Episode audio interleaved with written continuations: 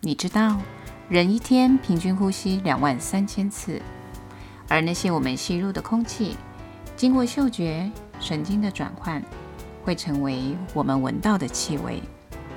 比如傍晚巷弄间的放菜香，新杂志初刊的印刷油墨味，夏日午后将要下大雨前的郁闷。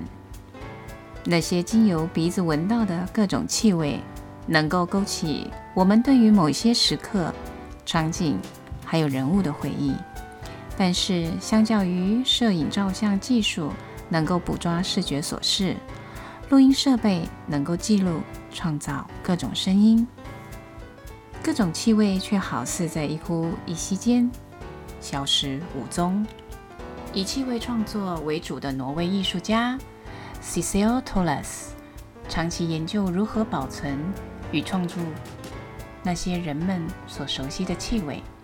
他在柏林的实验室中收藏了各式各样的气味，例如发霉布料、腐烂水果、不同的人穿过的衣物气味，还有一些听起来抽象，但是闻到又能勾起你相当具体回忆的气味，比如战争的防空洞，混合了泥土、火药和死亡的味道。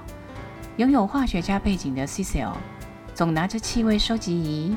行走于各地，收集各种气味，然后以精密的仪器分析其中的成分。他一系列地记录着各城市，例如柏林、墨西哥、巴黎、斯德哥尔摩、底特律的气味地景。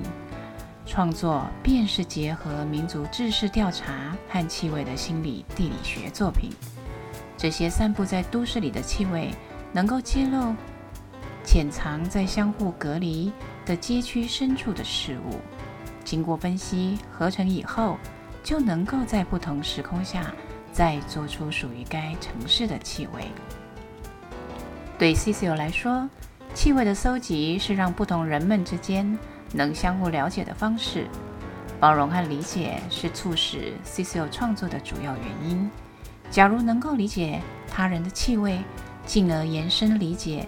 他们的生长环境、文化以及恐惧，那么对于文化差异的同理心就能够应运而生。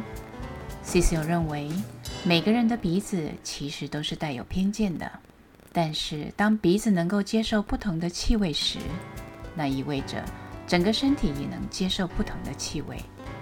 相较于多数的人们，是以视觉。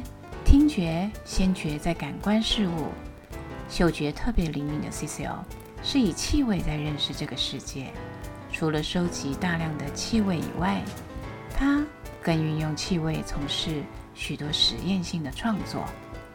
例如 Self-Made 计划中，采集人体各部位的细菌制作而成的人类气死。他也经常性的喷上自己制作的合成男性体味香水。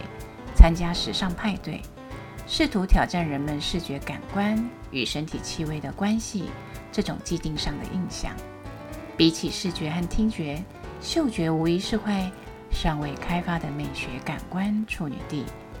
它是相当容易触及的五感之一，但是依旧神秘。